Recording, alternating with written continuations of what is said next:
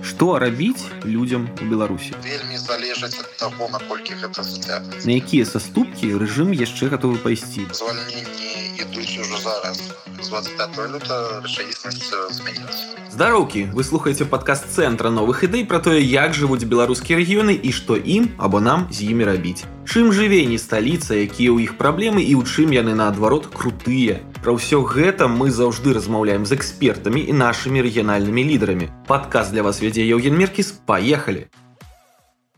У беларускай эканоміцы не ўсё добра, нават кепска, вельмі кепска. Пры гэтым такая сітуацыя назіраецца ж не першы год і ёй няспынна прадракаюць крах і заняпад. Старыя і новыя санкцыі, знешнеэканамічныя цуды, а цяпер яшчэ і вялікая вайна. Ва ўсім гэтым рэальна няпроста разабрацца. Дзе мы знаходзімся зараз, што нас чакае ў будучыні і як расійскае ўварванне ва ўкраіну адаб'ецца на нас усіх. Зусім гэтым нам дапаможа трохі разабрацца гэтым разам старэйшы навуковы супрацоўнік цэнтра эканамічных даследаванняў бюрок зміцер круг.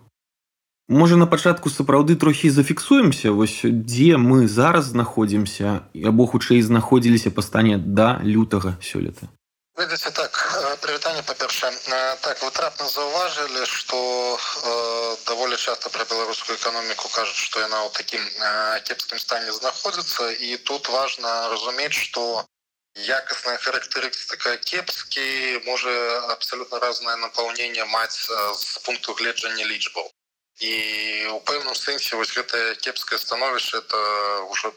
больш за дзегоддзя аб гэтым можна казаць але да сёй пары э, істотнае скарачэнне э, скажем двузначнае скарачэнне больш бок на, на 10 больш адсоткаў вуп на парадку дня не стаял апошнія гадоў 10 галоўная праблема з якой мы сутыкаліся это адсутнасць росту і фактычна тое што наша эканоміка больш адставала ад суседніх краінаў. І мы ну як кажуць каб заставацца на месцы трэба бегчы А вось мы не беглі і таму атрымоўвалася што мы у параўнанні з суседнімі краінамі станавіліся больш беднымі і гэта адлюстроўвалася на рынку працу больш людзей яны глядзелі на суседнія краіны як на тыя што даем больш шансаў для рэалізацыі творчых амбіцый каб забіць кар'еру гэтак далей менавіта калі мы ўжо зужаем гарызонты і кажам вось аб даваенных рэаліях тут ужо становішча пагоршылася яшчэ на один крок і той шэраг санкцыяў якія ў дачыненні да беларускай эканомікі былі прыняты яны ўжо высока імаверным рабілі сцэнар рэцэсіі рэцэсіі адносна умеренай і на парадку дня таким найбольш верагодным дыяпазонам но ось я зараз у меня перад вачыма тое что я ўласна руч пісаў напрыканцы снежня пачатку студзеня 10 і казалі што сцэнары абмежаванай рэцэсіі 10 до трох адсоткаў ён здаваўся найбольш верагодным на 22 год. При гэтым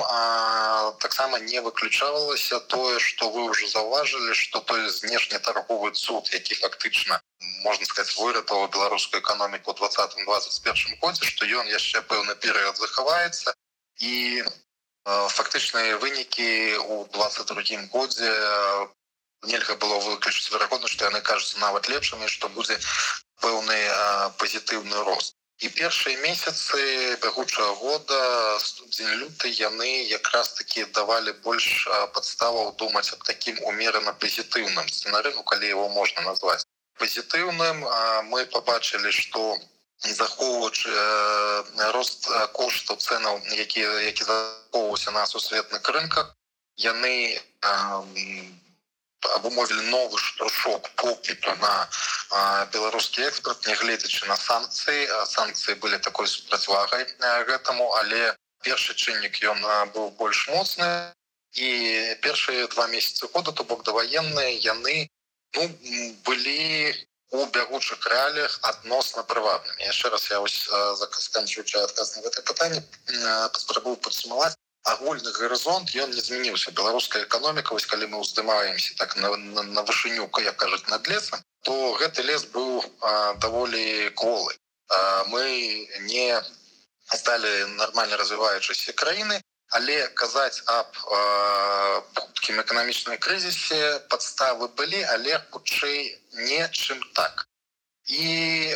адпаведна літаральна калі мы кажам про зусім там некалькі дзён да пачатку войны ну кароткатэрміновыя перспектывы яны бачыліся такими плюс-мінус нейтральнымі что яшчэ некалькі месяцаў хутчэй за ўсё будзе панаваць уплыў знешняга торгового цуду знешнегандлёвого цуду і адпаведна з пункту гледжання доходаў з пункту гледжання занятасці ситуация будзе адносна нармальная галоўным фактарам что застрашваў і можна уявіць эканамічнай пагрозы пачалася інфляцыя яна пачала разганяцца яшчэ ў мінулым годзе і нават да войны апасенні хвалявання што інфляцыя будзе устойліва у значным дыяпазоне знаходзіцца боку там ну, звыш 10соткаў у гадавым эквіваленце яны былі вельмі трывалыя Ну і яшчэ одна важная засцярога что санкцыі якія былі прыняты папярэднія пакеты 21 года что яны будуць адлюстроўвацца кропкава что больш-менш ну, не ведаю які эпітет ужыць скажем так эканамічная карціна ў цэлым по краіне такая як сярэдняя тэмпература по больнице яна адначасова могла спалучацца з праблемным э, становішчам у асобных рэгіёнах у асобных галінах эканомікі Вось гэта быў такі статус-кво які бачыўся на пачатку 22 -го года то бок новость до 24 лютого гэта такі істотны водопадзел з 25 ну з 24 з 25 люта рэчаіснасць змянілася. А куды мы рухаемся цяпер пасля пачатку вайны? Які прагноз наконт гэтых даюць эканамісты? І наколькі ўсё рэальна пагоршылася? Бо можа мы наадварот зможам неяк адскачыць і будзем нават карысныя той же самай рассіі для гандлю з Еўропай будзем такім вакенцам ва ўмовах больш жорсткіх санкцый з якімі яны ўжо сутыкнуліся Ну, давайте з другой части вашего питання почну. Як мне адказ на яе значна прасцей і відавочней. Вось гэтая ідэя, што Беларусь зноў можа стаць падмукам для выходу антырасійскіх санкцый, там, напрыклад, беларускія крэветкі на і штосьці. Так што гэта мне кажется, здаецца, што ну, у бяручых рэалях абсалютна марна і выходзіць за межы рэалістычнасці сёння стаўленне да беларусі ну так яно ў свеце не настолькі крытычна як да рассіі і інтэнсіўнасць прынятых пакетаў санкцый у дачыненні да беларусі менша але таксічнасць якая існуе і існуе перш за ўсё у свядомасці бізнеса які абсалютна свядома адмаўляецца ад таго каб супрацоўнічацца з беларускімі кантрагентамі хвалюючыся за тацыйныя страты ну і наогул каб нават калі нерэпутацыйныя меркаванні дамінуюць то напрыклад просто эканамічнае меркаванне что А хто ведае что зараз з беларусі заур траці можна будзе атрымаць адтуль выручку а ці не заблакуюць тавары якія на мяжы беларусі там і суседніх краін і гэтак далей таму у такой атмасферы стаць зноў як гэта было ўсё папярэднія хвалі санкцыі ў дачыненні да рассіі таким адмывачным пунктам праз які будзе там ну потокі ці кантрабанты ці можна мягчэнне ахарактарызаваць зноў я амаль упэўнен не атрымаецца не ну жаданне безумоўна такое ёсць у бягучых уладаў і яны прызвычаіліся што яны з усіх пагаршэнняў сітуацыю свеце хочацца займець свой профіт але у гэты раз не атрымаецца. І вось закранаючы гэтае пытанне вось калі хто і мае шансы э, ну нават не тое что шансы так напэўна скарыстацца сітуацыі то гэта перш за ўсё Казахстан а, ну по-другое Мачыма Арменія Турцыя. Ось э, гэтай краіны яны турна знаходзяцца прыкладна ў такім же становішчы як Беларусь у перыяд вось тых санкцый звязаных з Крымам у 14-15 годзе А Беларусь зараз э, не я не бачу ні адной перадумовы каб такое адбылося. Ну а зараз першая частка вашего пытання яна значна больш складаная. Куды мы цяпер рухаемся і аб якіх перспектывах ну хотя б на 22 год можна казаць і ведаце далей я пакуль не казаў. Я так метафорычна скажу что сёння з кім не размаўляю з бізнесу яны все кажуць ну там планаваць больше чым на некалькі тыдняў наперад немагчыма і гэта галоўная галоўная характарыстыка сённяшняй сітуацыі что ўсё змяняецца вельмі хутка. І я уже здаецца ось тэрмін размерная няпэўнасць нявызначанасць выкарыстоўваю спачатку 21 года калі склалася шмат фактараў які маглі правесці сітуацыю ось да таго што мы не разумеем нават вектару накіраванасці накіраванасці вектару развіцця падзей было шмат і зараз вось гэтыя рызыкі гэтыя фактары сябе рэалізавалі ну больш-менш зразумела зразумела зараз накірунак гэты накірунак уніз але вось адказ наколькі ўніз наколькі глыбока і звяртаючыся да вашего уступу вось наколькі кепска можа быць зараз ці не дойдзе напрыклад да банальна галодных часоў калі там часоў дэфіцыту вось гэтая кепска тут ужо прынцыпова тут сцэнары могуць быць э, рознымі ад чаго яны залежаць галоўнае што сёння на парадку дня вось э, дачыненне таго наколькі кепска можа быць гэта адказ на пытанне у якой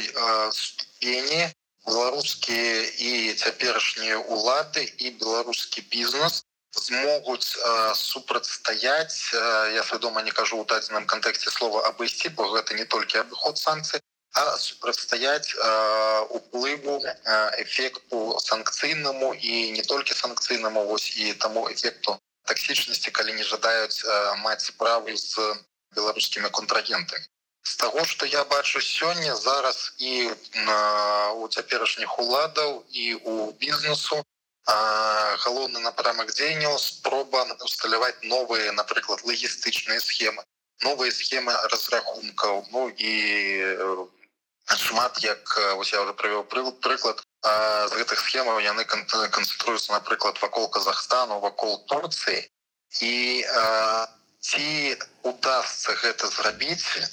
ці удастся напрыклад там наладзіць пастаўкі прадукцыі дрэваапрацоўкі да прыкладу ну што хаця б часткова звязана з прыватным бізнесам. Ці калі мы кажам аб буйным бізнесе ці змогуць ну дадзена ўжо улады забяспечыць транзіт калю і знайсці па партовую інфраструктуру і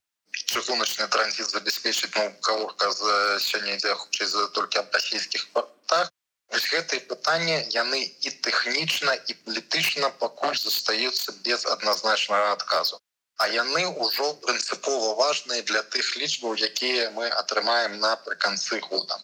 І ось зараз можна казаць толькі аб нейкіх сцэнарах і ацэнкі верагоднасці гэтых сцэнароў сёння могуць вельмі хутка змяніцца і там літаральна праз тыдзень гэтыя ацэнкі могуць быць уже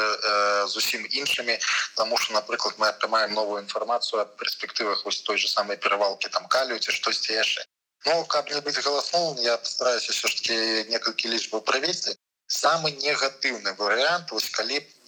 сказаць что ўсе санкцыі якія зараз прыняты ў дачыненні да беларусі перш за ўсё я маю на увазе экспартныя санкцыі што яны насамрэч заблакуюць пастаўкі калію што яны заблакуюць пастаўкі нафтапрадуктаў у заходнія краіны што заблакуецца і застапарыцца весь экспорт які традыцыйна ж ішоў украіну і толькі нязначная частка яго будзе як кажуць цяперашнія ўлады перанакіравана на іншыя э, рынкі. Калі не удастся значнай частцы беларускага бізнесу сысці ад лагістычных і транспартных бар'ераў то бок вось гэтыя шляхі абыходу праз Казахстан праз Турцыю не спрацуюць ці спрацуюць вельмі невялічкай ступені. Вот самые самые негатыўныя калі мы посылки брэм в якасці прыкладу адказваў на, на галоўнае пытанне о сімуляцыі які мы рабілі на базе мадэлі яны такім сцэнары кажуць что гэта будзе зніжэнне вуп ну амаль 20соткаў повышение инфляции сярэднім по году 10 на 40соткаў а назапашаная инфляция это с 1 студзеня 22 по 1 студзеня 23 это амаль 100соткаў і э, скарачэнне рэальных заробкаў на 15соткаў гэта лічба для кагосьці ну шмат хто чуючы яе ад мяне кажа что гэта не так шмат таму адначасова прывяду даляравы эквівалент які для вуха больш звычны. У гэтым выпадку 200 до 330 даляраў сярэдні ўзровень заробка упадзе гэта такі полюс негатыўны я б сказаў что калі все адказы на тыя пытанні якія сёння стаяць будуць адмоўнай калі іншы полюс мы паглядзім калі вось усё будзе наадварот пазітыўным чынам працаваць напрыклад там улады атрымаюць зваротны ад акцыз ад Росіі і змогуць забяспечыць нейкую рэнтабельнасць нафтаапрацоўкі і змогуць падаваць ты ж бензіны бітумы ў Росею ці знойдуць там яшчэ нейкія накірункі што ім удастся я пакуль не разумею якім чынам але допустим што ім удастся большую частку аб'ёмаў калю э, знайсці шляхі транспарціроўкі што прыватны бізнес можа хутка выбудаваць схемы абыходу фінансавых і транспартных э, перашкодаў Ну і гэтак далей па спісе ну, вось э, у такім самым пазітыўным э, выпадку ну э, таксама мои сімуляцыйныя ацэнкі яны даюць лічбы спаду э, даволі скромного 200 каля трох з паловай чатырох адсоткаў атрымоўваецца інфляцыя ўсё роўна яна застаецца на парадку дня. І ну, лічба ў 25соткаў пры ўсіх посылках ніяк меней не атрымоўваецца скарачэнне доходаў яно тут значна меншае там об трох з паловай чатырох процентаў то бок прапорцыйна скарачэнне доходу можа ісці рэч Ну і адпаведна рэчаіснасць будзе знаходзіцца дзесьці паміж гэтымі полюсамі. Я добра разумею что даўшы вось такой відэліцы паміж мінус 4 і мінус 20 но гэта празмерна шырокі дыяпазон. Я гэта добра усведомляю і калі б добрыя часы вось нейкі хтосьці з эканамічных аналітыкаў сказаў что там рост і падзення будзе там ад нуля до 20 ну безумоўна ён бы трапіў кудысьці але гэта э, празмерна. Паўтаруся шырокі дыяпазон і вызначанасці ён шмат не прыдае. Я гэта добра усведомляю але на жаль тое чаго я пачаў. Сёння ступень нявызначанасці неразумення заўтрашняга дня настолькі вялікая что на жаль пакуль мы можем каб не губляць сувязі з рэчаіснасцю апераваць толькі вось такими шырокімі дыяпазонамі і жаданне я добра разумею чалавечае жаданне ну вось скажите мне конкретную лічбу не кажыце шмат слова А вось скажите там ну, умоўна мінус 7 інфляцыя 25 на жаль сёння вось такія кропкавыя лічбы ну іх безумоўна назваць можна але сэнсу і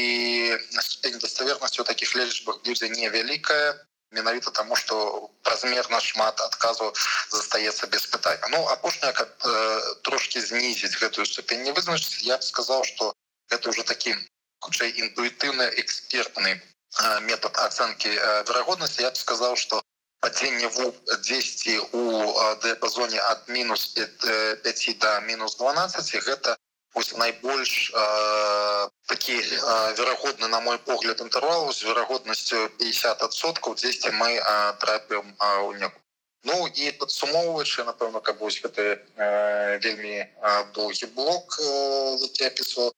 спрашаючы я б сказаў так будзе адназначна горш. Наколькі горш? По-ранейшаму вялікае пытанне тое что вось э, прыйдзецца значная частка насельніцтва як у 90 галадаць будзе дефіцит базовых товараў амаль напэўна не. А, вось гэты самы радыкальны сцэнарый які я прывёў якасці прыкладу з 20соткам снеданнем вуп ён хутчэй асцыюецца з такімі тэндэнцыямі але а, нават у, у рамках гэтага сцэнарыю яны не безумоўныя яго характарыстыкі і і больш за той верагоднасць вось гэтага самого адмоўна сцэнару вельмі не вялікая ну і адпаведна думаю что гэтае пагаршэнне яно будзе адчувальным. Так яно будзе значна больш адчувальным чым у 15 16 годзе чым мы можем сравнивать апошняя рэцэсія даволі глубокая. Але куль застаюцца шансы і верагодна что это не будзе вось такое падзенне каменем уніз пакуль яшчэ ёсць шансы что яно будет больш-менш паступова але у той час гэта і дрэнная навіна что мы разважаем только аб тым наколькі хутка мы будем падаць і что нават на горизонте не проглядаецца нейкіх перспектыў нейкая свету у канцы туннеля калі мы зможам пачаць нейкую гэтуркосці калі працягнуць нашу размову але трохі маштабаваць карціну вось што чакае прадпрыемствы ў рэгіёнах? Па якіх галінах або нават канкрэтных заводах там вытворчасцях гэта ўдарыць больш за ўсё І ці будуць тады, як таго вымагае актуальная сітуацыя, звальняць людзей праз эканамічную ну, немэтазгоднасць э, іх трымаць. Што баяліся, канешне, у нас рабіць апошнія дзесяцігоддзі. Ну, такі Евген, давайте з другой части пытання пачнем яна значна прасей для адказу так звальняць будуць наколькі масава і ў якой форме вось гэта каралюе з маім папярэднім адказам будзе залежаць ад агульнага сцэнару тое што фактычна звальненні ідуць ужо зараз даволі відавочна але ў шмат якіх выпадках гэта не звальненне ў юрыдычнай форме гэта перавод на няпоўны рабочы тыдзень ці адпусткі по ініцыятыве пасадаўцы і гэтак далей бок пакуль і глядзіце што ну, это абсолютно нормальная рэакцыя і прыватных фірмай і выпадку дзяржаўных асабліва што працадаўцы яны не хочуць спальваць усе масты яны заўсёды ну і это і у любой краіне да апошняга фірма будзе думаць аб магчымасці выжыць і шукаць магчымасці выжыць. Калі яны пачынаюць масава звальняць людзей ну гэта такі сігнал аб тым што ўсё яны фактычна лічаць што бізнес ці страчаны ці ну яны сціскаюцца ў маштабах і ранейшых амбіцыях трэба забыцца. А калі мы кажам про сучасную Беларусь это нават у большай ступені актуальна і асабліва для прыватнага сектора тому что Мачыма для кагосьці дзіўна прыгучыць але беларускі прыватны сектор уже четверты пятый год як об адной стоп-3 праблемаў кажа аб тым что не хапае кваліфікаваных кадраў і ну ну могу там прывесці такія прыклады по даўнікам ці ветэрынарным урачам у асобных рэгіёнах гатовыя плаціць нават па мерках мінска нават па мерках я б сказаў суседніх краінаў шальныя грошы але просто не могуць знайсці э, людзей на э, гэтай пасады на гэтай вакансіі. І э, вось э, маючы на увазе што калі зараз э, пачаць масава звальняць людзей назад іх можна будзе не атрымаць ты хто спадзяюцца что бізнес можа будзе працягнуць будуць адцягваць гэтае радыкальнае кардынальнае рашэнне як мага на большы тэрмін і ну падспільная матывацыя тут будзе адрозніцца ў прыватным дзяржаўным сектары прыватнай тому что яны хочуць выжыць яны хочуць развівацца рабіць далей бізнес ну а дзяржаўны больш просто ну тому что им так сказали цяперашнія ўлады что так трэба рабіць людзей не звольняць але жаданне гэта одно а в якой ступені мы можем увасабіць гэтае жаданне гэта уже іншае і увасабіць яго значна цяжэй Таму я і кажу что нягледзячы вось на гэтую засцярогу не на свайго роду таким механізмам страхоўкі і падтрымки для людзей застаецца але там дзе сітуацыя пагаршаецца хутчэй і нягледзячы вось на тое что я зараз расказаў про гэты страховачны механізм такія рашэнні прымаюцца але пакуль у такой ну, назовем я палкам каміснай форме праз няпоўныя рабочыя тыдні і гэтак далей Ну а, а калі заглядаем там на некалькі тыдняў месяцаў наперад гэтая рэакцыя будзе пракрасаваць і пэўны момант гэта ўжо будуць паўнавартасныя звальненні дзе першая частка ваше пытанняў якія прадпрыемствы якія галіны эканомікі у найбольшай ступені закране ну ведаць я бы тут даволі простую методыку прапанаваў якім чынам можна глядзець хто ну давайте з галінового сектору паглядзім той хто трапляе под санкцыі безумоўна яны першую чаргу наўпрост сутыкаюцца з рызыкамі і з тым што яны будуць адчуваць праблемы і калі мы кажам што самыя балючыя ну я бяруся сцвярджаць самыя балючыя санкцыі гэта экспартныя санкцыі якія маюць характар эмбарга то сюды адносяцца у нас беларускалей і тое што зараз з экспортам калі ёсць істотныя праблемы што экспартуецца вельмі малая доля того што звычайна экспартавалася вызнана нават афіцыйнымі цяперашнімі уладамі другі вялікі сектор ну вялікі не па колькасці занятых а хутчэй па азначэнні для эканомікі гэта нафтаапрацоўка ну і далей у гэты спіс по парадку трэба дадаць вось ты хто у пакет санкцыйны апошні потрапіў пачатку сакавіка гэта металургія і адпаведна там ну, пра металургічна на гіганта наша беларуска можем казаць бмз. Думаю что з вялікай імавернасцю яны. Для і для іх гэта будзе новая хваля яны ў мінулым годзе іх урад падтрымаў фактычна спісаўшы ім все даўгі і 21 годзе яны ганарыліся што под уплывам спісання даўгоў і з аднаго боку знешне гандлю адсюда з другого боку яны так акрыялі і якія ніякія фінансавыя вынікі прывабныя показалі прадэманстравалі але зараз яны новую праблему атрымалі. Далей сектор дрэваапрацоўкі ён таксама пад нас наўпроставыя санкцыі еўразвязу падпаў і адпаведна так думаю что яны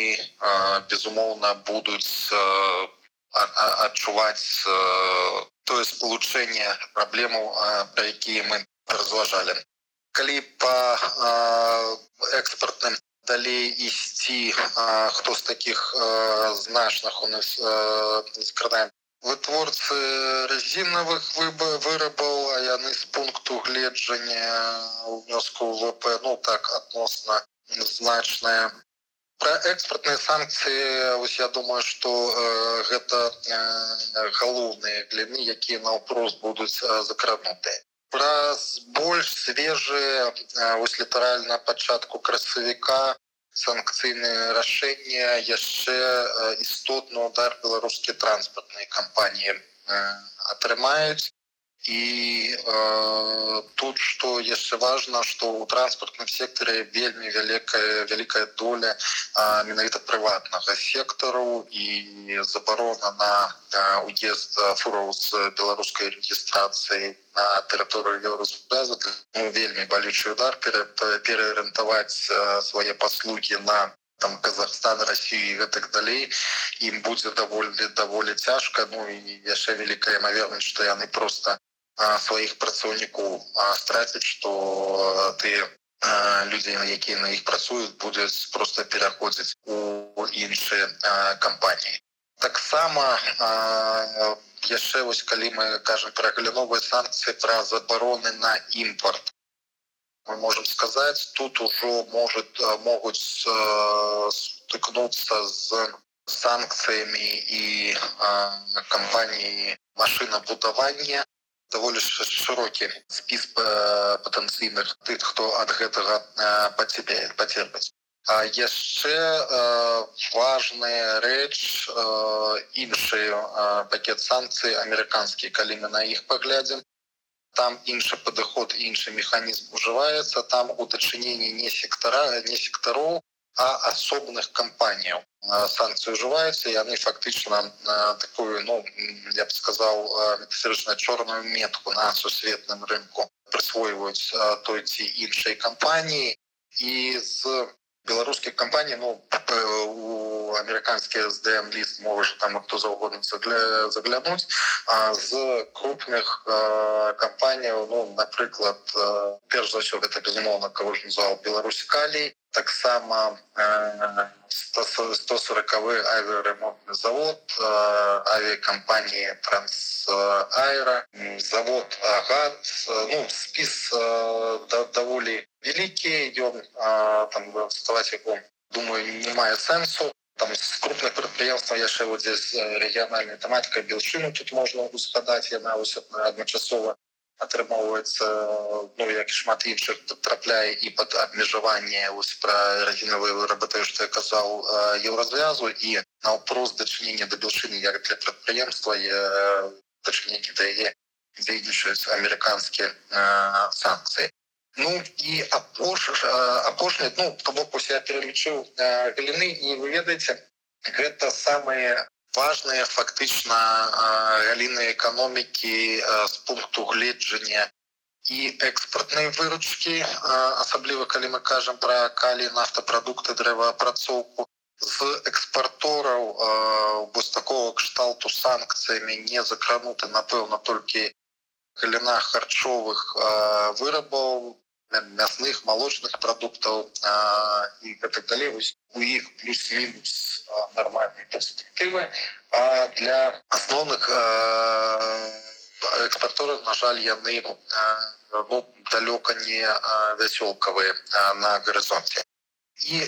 что яшчэ больш важно і что я чую ад шмат каго з бізнесу что менавіта у бягучы момант нават не ось такія сектаральныя або індывідуальныя санкцыі становяцца большай перашкодай э, і працуюць а э, фінансавыя абмежаванні фінансавыя санкцыі і вось той механізм э,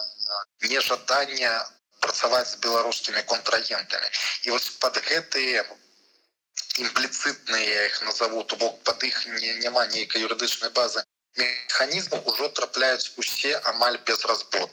і прыватныя фірмы якія не могуць правесці разрахункі з сваімі пастаўшчыкамі і адпаведна пастаўшчыкі адмаўляюцца з імі працаваць з абсалютна розных галінаў эканомікі з абсалютна рознай геаграфічнай лакацыі унутры беларусі. І вось гэтыя два апошнія механізмы яны робяць шок таким не накіраваным вось як вы поставілі пытанне на асобныя галіны асобныя рэгіёны. А што мы можемм чакаць эффекту і можем чакаць э, удару амаль у э, любым сектары амаль у любым э, рэгіёне ўжо падсумоўваючы гэты частку я б сказал что мне кажется сёння больш дарэчнае пытанне было а хто не закрануты патэнцыйнымі ну ці яшчэ больш карэктна хто ў меншай ступені закрануты гэтымі санкцыямі ну вось тут я уже так між словамі сказаў что гэта харчовая галіна мне падаецца рознічны гандаль тому что ну канчаткова спажывецкі попыт ён плюс-мінус там скарачаецца але не так радыкальна істотна як іншыя попыт на іншых сегментах рынку ну, вось гэты две галіны я б сказал напэўна тыя хто у адносна прывабным становішча у астатніх гэта становішча значна горшая ну, ступень гэты гэта значна горшая адрозніваецца у мяне тады такое банальнае пытанне троху. Што рабіць ну як кажуць простым людзям у беларусі асабліва ў рэгіёнах вы кажаце што 90-х можна не чакаць але што тады рабіць? Бегчы і скупаць цукар пакуль ён там танны і наогул ёсць у продажы. Прадаваць даляры інвеставаць у крыпту. Ці імчаць наогул на лецішча пераўтвараць свой файны загон зноўку ў гарод ведаце на жаль у меня нет няма агульнай парады якая могла выратаваць і наогул я бяруся сцвярджаць что такой парады не існуе калі б она існавала то у нас бы не было кепскага становішча люди бы просто не зважаючы на усе гэтай знешнія выклікі санкцыйны фон там жудасна палітычна фонах и так далей просто бы палепшалі сваё свой добрабыт На жаль гэта немагчыма. Ну калі адбываецца як я кажу торнада добрых механізмаў пратунку ад торнада не існуе. Нейкія індывідуальныя стратэгіі так могуць існаваць ну для кагосьці насамрэч вось як вы сказали что гэта может быть там як у 90-х пасці нагародзе вырошчваць сваю садавіну пародніну так ну магчыма гэта такі лакальны адказ але б я сказаў гэта адказ э, трошки кампенсаваць страту добрабыту добрые больш трывалыя адказы ну калі мы зноў кажам об індывідуальных ну я б сказал адукацыя пошук э,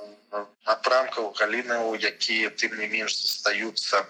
ну, досыць добрым стане. А, і ну, не весь беларускі бізнес ехаў і для тых людзей хто застаецца беларусі яшчэ все ж таки застаюцца там ну, якая-то частка IT она захаваецца. Напрыклад для кагосьці гэта можа стаць вырашэннем пытання. Для кагосьці эміграцыя Ну і тое что мы бачым для ўсё большай части людзей навіта эміграцыя таким паратункам становится Ну а универсальной парадой ну, тут мне здаецца уже не з эканомікі а с, просто со здорового сэнсу калі глядзець надо глядзець на что было вытокам галоўнай прычыны ўсё гэтай сітуацыі гэта палітычныя рэчы гэта палітычная сістэма палітычная лада якая прывяла да гэтай сітуацыі Таму каб вырашыць пытанне з добрабытам трэба думаць аб тым як вырашыць палітычнае пытанне без гэтага на жаль цуба не адбудзецца і добрабыць сам сабой не зробіцца А вось у нас нядаўна зноў адкрылі перасячэнне межаў наземным шляхам адмянілі нават візы для жыхароў літвы і латвіі пры наведванні беларусі і некаторыя лічаць што гэта такія саступкі каб палегчыць эканамічную сітуацыю асабліва ў рэгіёнах як вы лічыце на якія саступкі рэжым яшчэ гатовы пайсці бо ён заўжды ў нас паказваў ну незвычайныя здольнасці выкручвацца самых складаных сітуацый Ну, вы ведаеце так я з вами цалкам пагаджуся что ну гэта маё адчуванне э, выключна. Тут у меня няма ніякіх інсайдаў что якраз таки там апошнімі э, тыдзень два-тры можа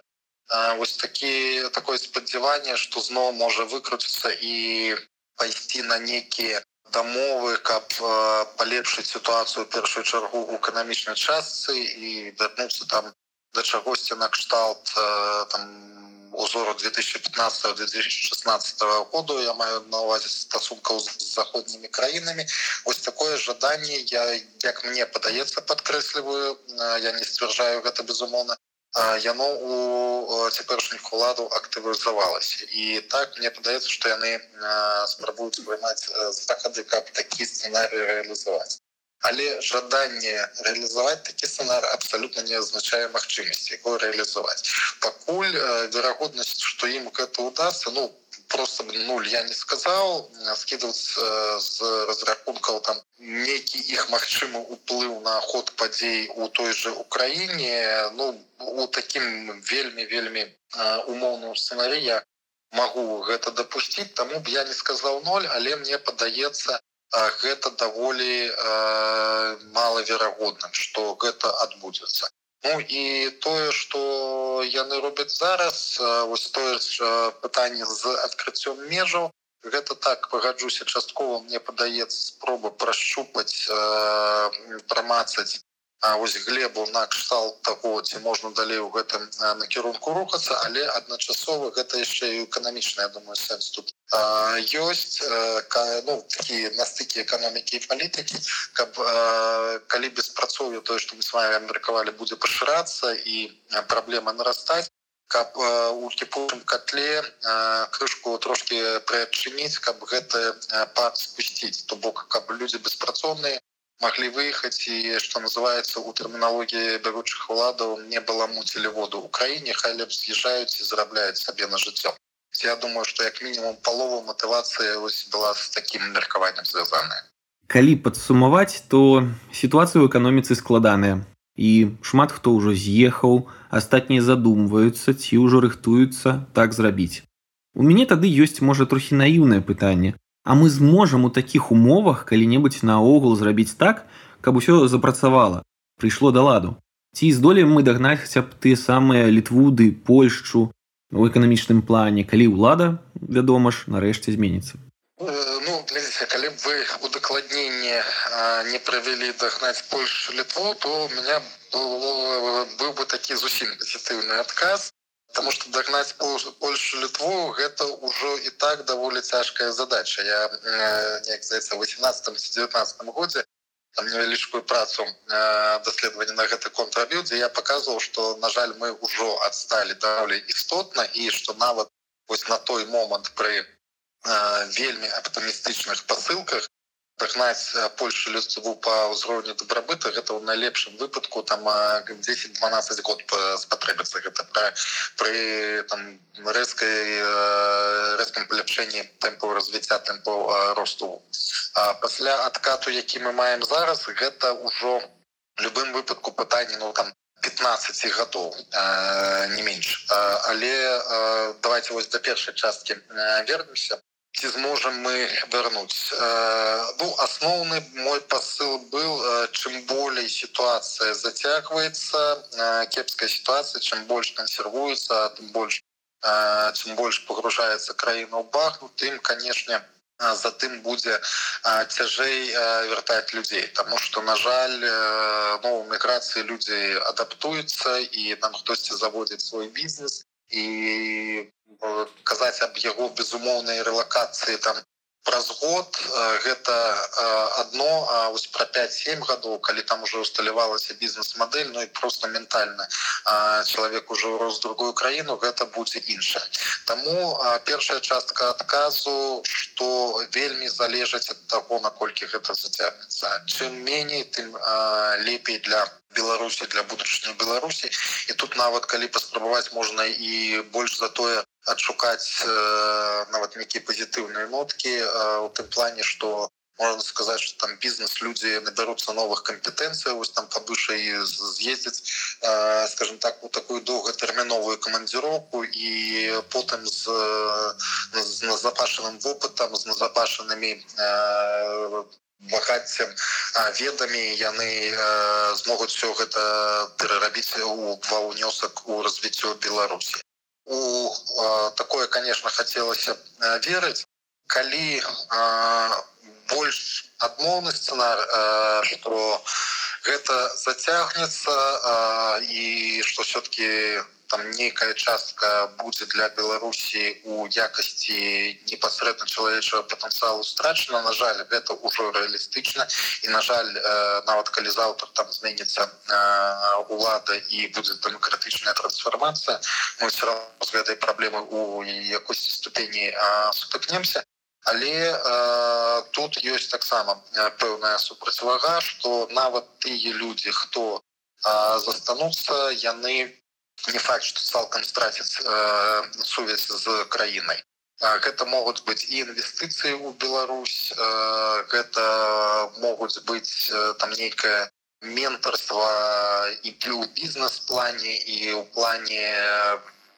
развіцця чалавечага капіталу арганізацыя нейкіх там адукацыйных праграм ну вот чагосьці у, у гэтым накірунку Ну і самы такі апошні аргумент что ну зусім вынішыць потенциал вельмі цяжка ведаць Беларусь адрадзілася нават пасля там рэпрэсіі 30-х гадоў і 70 гадоў саветызацыі і так это заняло шмат часу і на тым что мы у той ситуации что мы маем сегодня. Сёння гэта вялікі адбітак тых часоў але пэўнай ступені грамадства змагло пераадолець удар таго часу. Яшчэ добры пример Ірланда якая там